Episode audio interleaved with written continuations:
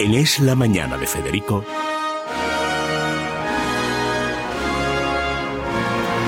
Preguntas a la historia con César Vidal y Federico Jiménez Los Santos.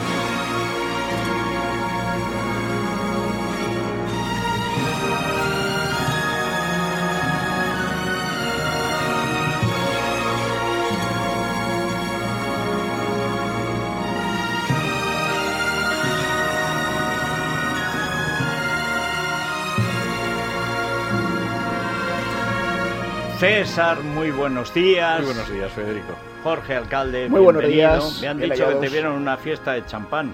Para una vez que me dejo caer por un sarao de esos me pilló todo el Eh, mundo, pero no, todo no, no es habitual, ¿no? Estaba estudiando los gases, hemos llegado a esa conclusión. Ah, ya, Reacciones ya, ya, químicas, Eso estamos claro. diciendo. en el metabolismo. Sí, Todo sí. científico. Un Mucha volcán, un etna hecho. Sí, sí. Bueno, tenemos eh, preguntas para César menos agradables que el Moe Soundon. Sí. Sí. Empezamos eh, recordando nuestro correo electrónico, es historia arroba eslamanana.com. Eh, esta mañana además lo colgábamos en Twitter a primera hora. Decíamos que a todos los oyentes que tengan cuestiones históricas que nos pueden escribir y contestaba Pilar García de la Granja. ¿Y qué pasa con las existenciales? Decía, bueno, pues esa es Vale. para, para la sección de César de, de los jueves. Bueno, tal y como está España, estas cosas históricas, si es con la guerra, son existenciales. ¿eh? Ya lo creo. Empezamos por una que formula Elías Ramírez, que pregunta qué fue la invasión del Valle de Arán. Bueno, vamos a ver, la invasión del Valle de Arán es una operación que organiza el Partido Comunista en el año 44 y que se entiende sobre todo dentro de lo que fue la evolución de la Segunda Guerra Mundial. El 6 de junio del 44 desembarcan los aliados en Normandía y el 24 de agosto, dos meses y medio después, los franceses entran en París y curiosamente en la vanguardia francesa hay bastantes exiliados españoles que llevan en los tanques pues nombres como Brunete, Belchite, Guadalajara, etcétera, etcétera. Hay hace poco he visto ha anunciado un homenaje al general Leclerc, que, Claro, que era el que claro, mandaba esa claro. tropa.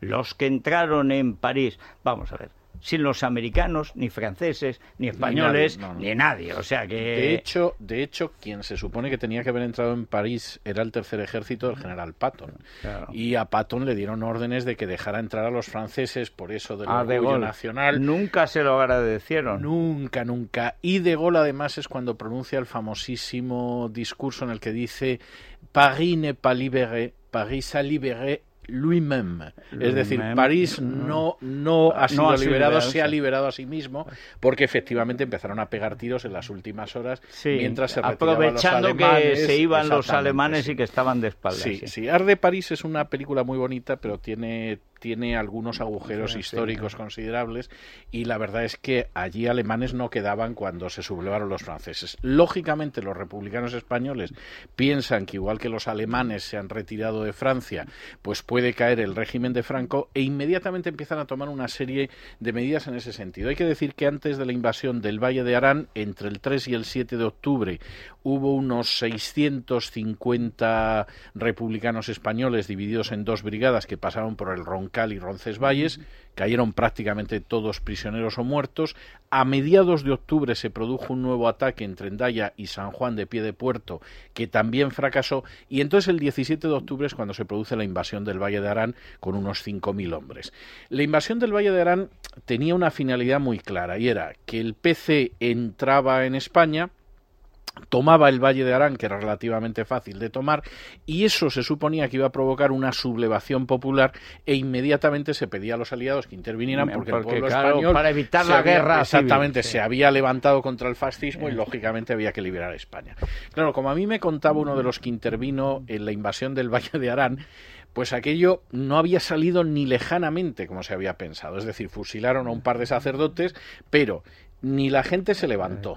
Hizo un frío espantoso ese año y nevó en el Valle de Arán, con lo cual los suministros llegaban fatal. Y encima, para terminarlo de arreglar, pues lógicamente los aliados sin sublevación y con el interés sobre todo de acabar la guerra en el 44 no estaban para meterse en el Valle de Y Arán. mucho menos para darle a Stalin una Y pieza en la mucho menos, efectivamente, porque a nadie se le ocultaba que eso era así y porque ya en esos momentos en París una de las grandes batallas, y esa es la razón, una de las razones por las que Eisenhower decide que quien va a entrar en París no es Patton, sino Leclerc, era evitar que el Partido Comunista tuviera bazas. Es decir, si ya era un problema impedir que el Partido Comunista se hiciera con Francia, estaban para entregarle al Partido Comunista a España. Es decir, eso era un absurdo y aunque faltaba pues casi un año para el final de la Guerra Mundial, lo que iba a pasar después era relativamente previsible.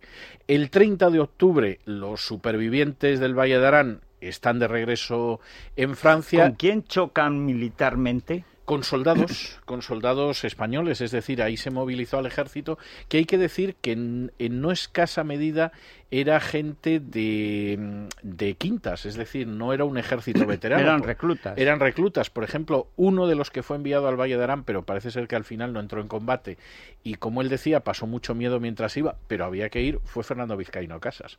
Caramba. Que claro, le pillaba en esa época el, el servicio militar y él recordaba que miedo en el transporte mucho, pero claro, ellos eran conscientes de que se habían invadido España, pues, pues tenían que combatir y no les quedaba más remedio, es decir, que casi todo era, era tropa de reemplazo. Eh, por supuesto, se produjo la retirada. Es verdad que hubo algunos pequeños grupos de guerrilleros que consiguieron escapar del cerco, unirse al maquis y ahí se quedaron hasta el 51. Y por supuesto, como era habitual en Carrillo, pues echó la culpa a todo el mundo. Es decir, lo del Valle de Arán no había fracasado porque fuera un disparate, que lo era, sino porque tenía la culpa la gente que, que tenía que ver con la invasión del Valle de Arán. Hay un episodio curioso porque él a uno de los que culpa es a Jesús Monzón. Eh, Jesús Monzón se imagina que si vuelve a Francia lo va a asesinar la gente del Partido Comunista y prefiere entregarse a la policía de Franco que lo detiene en el año 45. Y aquí se produce un episodio que a mí me llama mucho la atención y es que se habla mucho de que condenado a 30 años murió en prisión. Por ejemplo, Luis Suárez en su biografía de Franco, muy meritoria desde muchos puntos de vista, insiste en la muerte de Monzón. No, a Monzón se le indultó y acabó sus días trabajando en una empresa del Opus y en una empresa del Opus que además tenía contactos con disidentes en Francia. Bueno, lo cual puede ser todo casual. hay que recordar que las relaciones Opus-URSS no claro, eran pequeñas. No, no eran pequeñas y de ahí viene pues todo López Bravo, etcétera, etcétera. Es decir, que todo tiene una gran coherencia. Sí es verdad que el lugarteniente de Monzón, que es Gabriel León Trilla, es asesinado en septiembre del 45 en España por un comando comunista, que yo siempre he pensado que es la base lejana de la novela de Beltenebros de Muñoz Molina. Es posible, pero como siempre en estos progres no concreta. No, no concreta. en el partido, eso en la historia eh, del Partido Comunista de España, que se publicó por Planeta hace 25 años, nunca se ha reeditado. La única vez Gregorio Morán consiguió un, gran libro. un libro extraordinario. Cotizadísimo en Internet. Eh, bueno, hay que decir que es que es a la única persona que le abrieron los archivos, luego los volvieron a cerrar. Gabriel Albía conoce muy bien la historia y la ha contado alguna vez, pero lo impresionante es que ahí te das cuenta de cómo Carrillo siempre utiliza la fórmula stalinista de campaña contra. Y era el, el, grupo, como decían, Monzón Trilla. O sea, nunca era Monzón ni Trilla, que habían acabado de manera muy distinta, ¿no? Era Monzón Trilla. Como si no hubiera eh, sí, o Olimpia o Confucio. Sí, exactamente. Eh, o sea, siempre es esa fórmula extraña, ¿no? bueno, la gran eh, cuestión eh, los muertos de la guerra, porque hay... Los muertos de la represión. De la eh, represión. eso es. Eh, dice Servando Iniesta, al referirse al régimen de Franco se insiste mucho en los fusilamientos de posguerra. Algunos llegan a hablar incluso de centenares de miles de fusilados. Si se puede dar una cifra más o menos aproximada de la represión. Sí, sí se puede dar y yo además diría que el cálculo se puede hacer prácticamente hasta la unidad. En el periodo de la posguerra eh, se fusilaron 27.966 personas, es decir, el número de fusilamientos se conoce. Se conoce entre otras cosas porque además hubo muchos indultos, es decir, realmente a acabar la guerra, pues lógicamente todo el ejército popular de la República pasa a prisiones y a campos de concentración eh, Franco mm, jugó con la idea de la amnistía y al final decidió que no se podía dar una amnistía, primero porque había crímenes del Frente Popular que no podían quedar impunes, pero sobre todo porque temía que hubiera venganzas personales de familiares de gente que había sido asesinada o detenida o torturada durante la Guerra Civil y lo que sí se producen son 27.966 fusilamientos. Los indultos fueron bastante, bastante numerosos y además desde el principio. Ya el 24 de enero del 40, es decir, un año antes del final de la Guerra Civil, se crearon comisiones que tenían que revisar las condenas para reducirlas, nunca para aumentarlas, siempre para intentar reducirlas. Y el 4 de junio del 40 se concedió la libertad eh, condicional a todos los que habían sido condenados a seis años o menos. Es decir, al año de acabar la Guerra Civil, poco más del año, se dejó en libertad a todos los que habían sido condenados a penas de seis años o menos. El 1 de abril del 41 se concedió la libertad a gente que había sido condenada a 12 años o menos, lo que significó la puesta en libertad de unos 40.000 presos, entre los que, si yo no me equivoco y no me corrige Raga, estaba el padre de José Raga. Sé que él sale en uno de estos indultos, tenía una pena relativamente alta, pero salió en uno de estos indultos. Ahí, sobre todo, hablábamos de gente que tenía cargos de oficiales, etcétera. Sí, o, simplemente soldados que efectivamente las condenas habían sido o por pertenencia a sindicatos o partidos del Frente Popular o porque efectivamente lo que había sucedido con ellos pues eran oficiales, suboficiales, etcétera. Es decir, era gente que no tenía delitos de sangre, porque la mayor parte de gente que tuvo delitos de sangre desde un principio formaron parte de, de la lista de fusilados. Hay otro indulto el 16 de octubre del 42 que era para gente con condenas de menos de 12 años y un día, y aquí el día era esencial porque esto significó 20.000 reclusos más que salieron a la calle, en el 43 se escarceló a todos los que habían sido condenados a menos de 20 años y un día y el 1 de enero del 46, es decir, como a, en fin, eh, pocos meses, prácticamente al medio año de acabar la Segunda Guerra Mundial, en prisión había 32.380 reclusos, que eran menos de los que había cuando estalló la guerra. Es decir, de alguna forma, en un periodo de unos eh, seis años y pico, se había producido una regularización de la situación penal.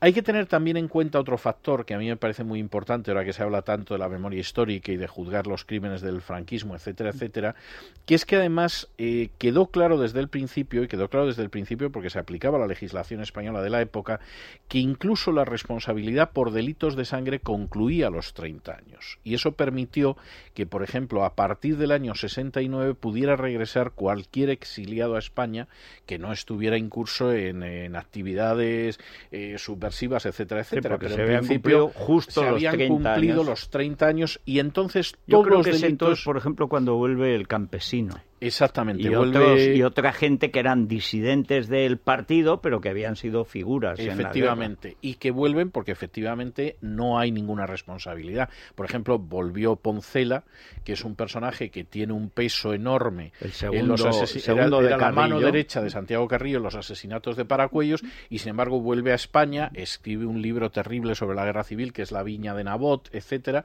pero no tiene ningún problema en volver a España, donde además se dedicó a los negocios, porque había habían pasado 30 años y por lo tanto los delitos habían prescrito.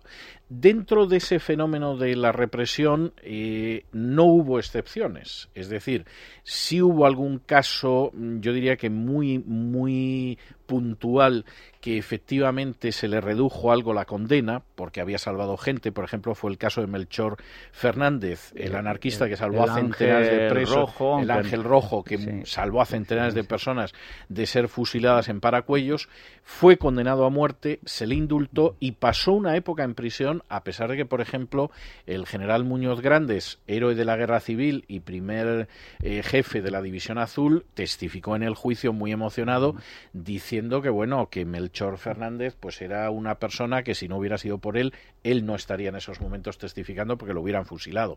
Fue el caso también de Cipriano Mera. Cipriano Mera fue entregado en el año 42 a Franco por las autoridades de Vichy en Francia, lo condenaron a muerte, pero en el año 46 estaba en libertad por un indulto Sí. por las razones de las que hablábamos Siempre antes. hemos comentado que Cipriano Mera, que si hubiera cine español tendría una película, es el único general anarquista. Exacto. General de brigada que fue el que da el golpe definitivo contra Negrín, el famoso golpe de Casado, en realidad el que El lo de asegura Mera, es, claro, es de claro, Cipriano Mera, que con su con su división anarquista, pues acaba con esas batallas. Fíjate qué película, César. Eso sería una Ahí en Alberto. Aguilera, Sí. los tanques unos contra otros ahí. hasta tienen una novela que es Las últimas banderas que De Ángel María de Lera, que era anarquista, Excelente. Premio novela. Planeta, de cuando el Premio Planeta tenía unas Era novelas serias.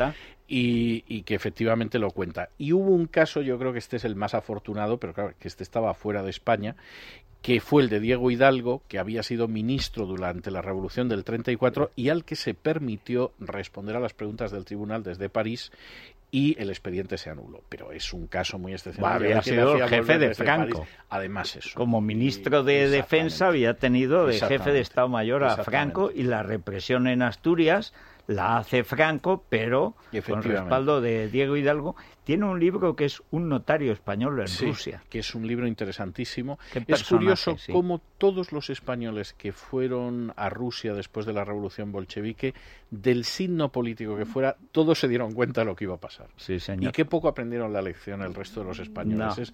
es, porque hay, es Ángel Pestaña, que tiene mi viaje a Rusia, que viene horrorizado. Es el caso de Fernández de los Ríos y mi viaje a la Rusia sovietista. Gorkin, el revolucionario profesional. Es decir, todos lo vieron, sí. como si nada, como si nada. Bueno, pues es interesante este aspecto de la, de la represión, no porque no fuera represión, sino porque hay que contar las cosas en sus justos eh, términos en históricos. Los que sucedieron. Vámonos a viajar con el corte inglés, como hacemos siempre, esta campaña que además ha alargado sus días para poder hacer las reservas. Hasta el 8 de julio tenemos ahora. Fíjate qué bien, qué buen plan nos propone viajes el corte inglés para este verano, que nos sugiere viajes y encima nos da ventajas como, por ejemplo, descuentos que van hasta el 50% y la posibilidad de disfrutar de días gratis, comidas gratis, llevarnos a los niños gratis.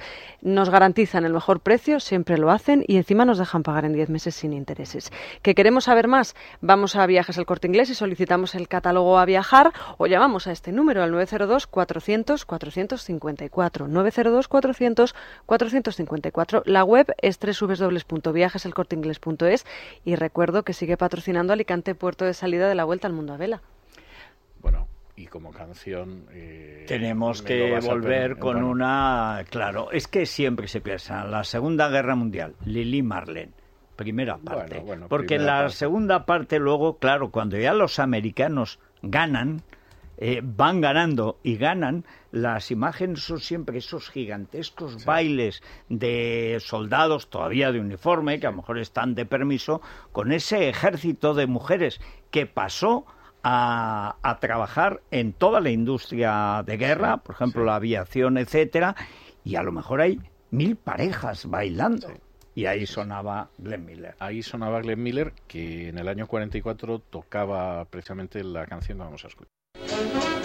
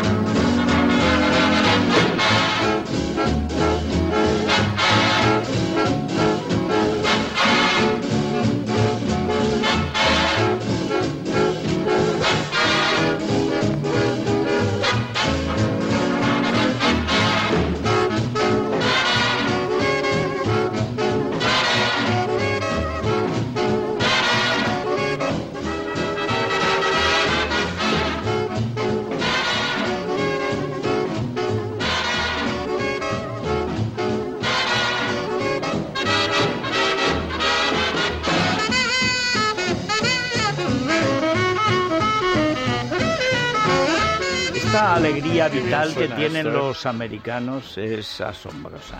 Incluso en Vietnam hacían muy buena música, ¿eh? porque estaban los Beach Boys. Y... Sí, además con los colocones que agarraban, pues imagínate, no hacía falta Bob Marley para Empezó eso. a hacerse la cosa un poco más siniestra y hacia el final de la guerra del Vietnam, cosa que yo comprendo, pero, pero incluso durante el inicio de la guerra la música era muy, muy agradable. He estado viendo este fin de semana, he vuelto a ver el americano tranquilo, pero la versión de Michael Caine. Me gustó mucho en su día, pero la he vuelto a ver y casi me parece una obra maestra. ¿eh? El retrato de, de, Vietnam, de la entrada de los americanos, el desastre de los franceses, que claro, con las canciones que oían, ¿cómo se va a ganar una guerra? O sea, bueno, es obvio. Sí, pero luego cantan Je ne regrette rien sí, sí, y además realmente no lamentan nada, vienen otros, pagan las copas y hasta la próxima. Bueno, me decías antes la canción esta de Edison, la que cantaba en la película Edison, Así, el hombre. esto es, esto es eh, Mary tenía un corderito, que es, es una canción típica americana. ¿eh? Sí.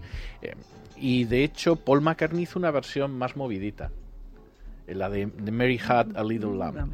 Y hizo una versión más, más movidita, que era la canción infantil, Bien. pero con guitarra eléctrica, etcétera. Pero sonaba bien, sonaba bien la Yo versión. es hizo que recuerdo McCartney. aquel eh, que era como un disco blando, los primeros Sí, discos, y cuando empieza a sonar, Era Mary tenía un corderito tal.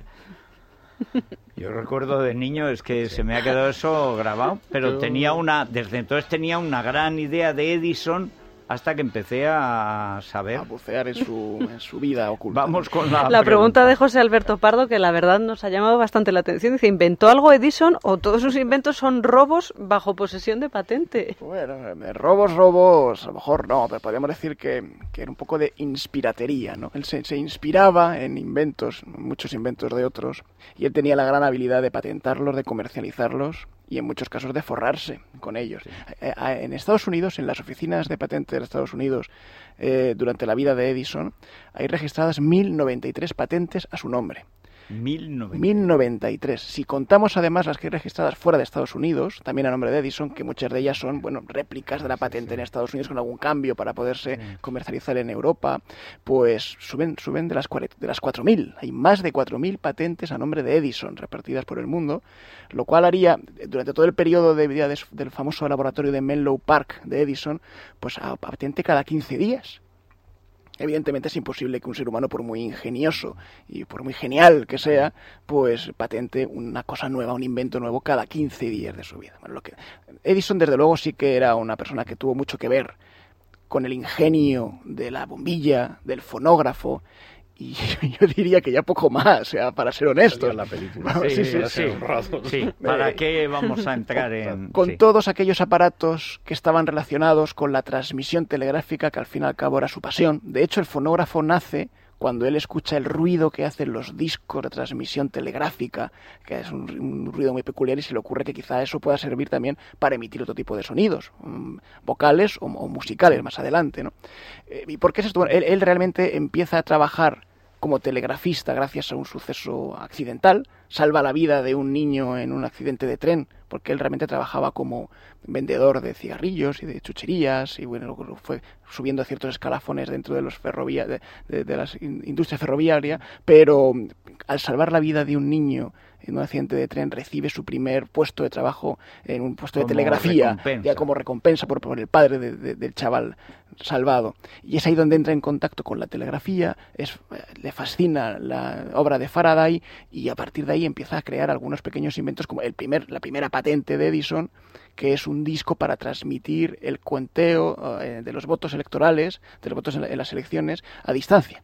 Era una, era una especie de telégrafo con una rueda dentada, eh, el telégrafo iba marcando eh, los datos y esta rueda dentada se transmitía a otra rueda dentada, dentada a distancia que recogía esos datos de manera casi automática.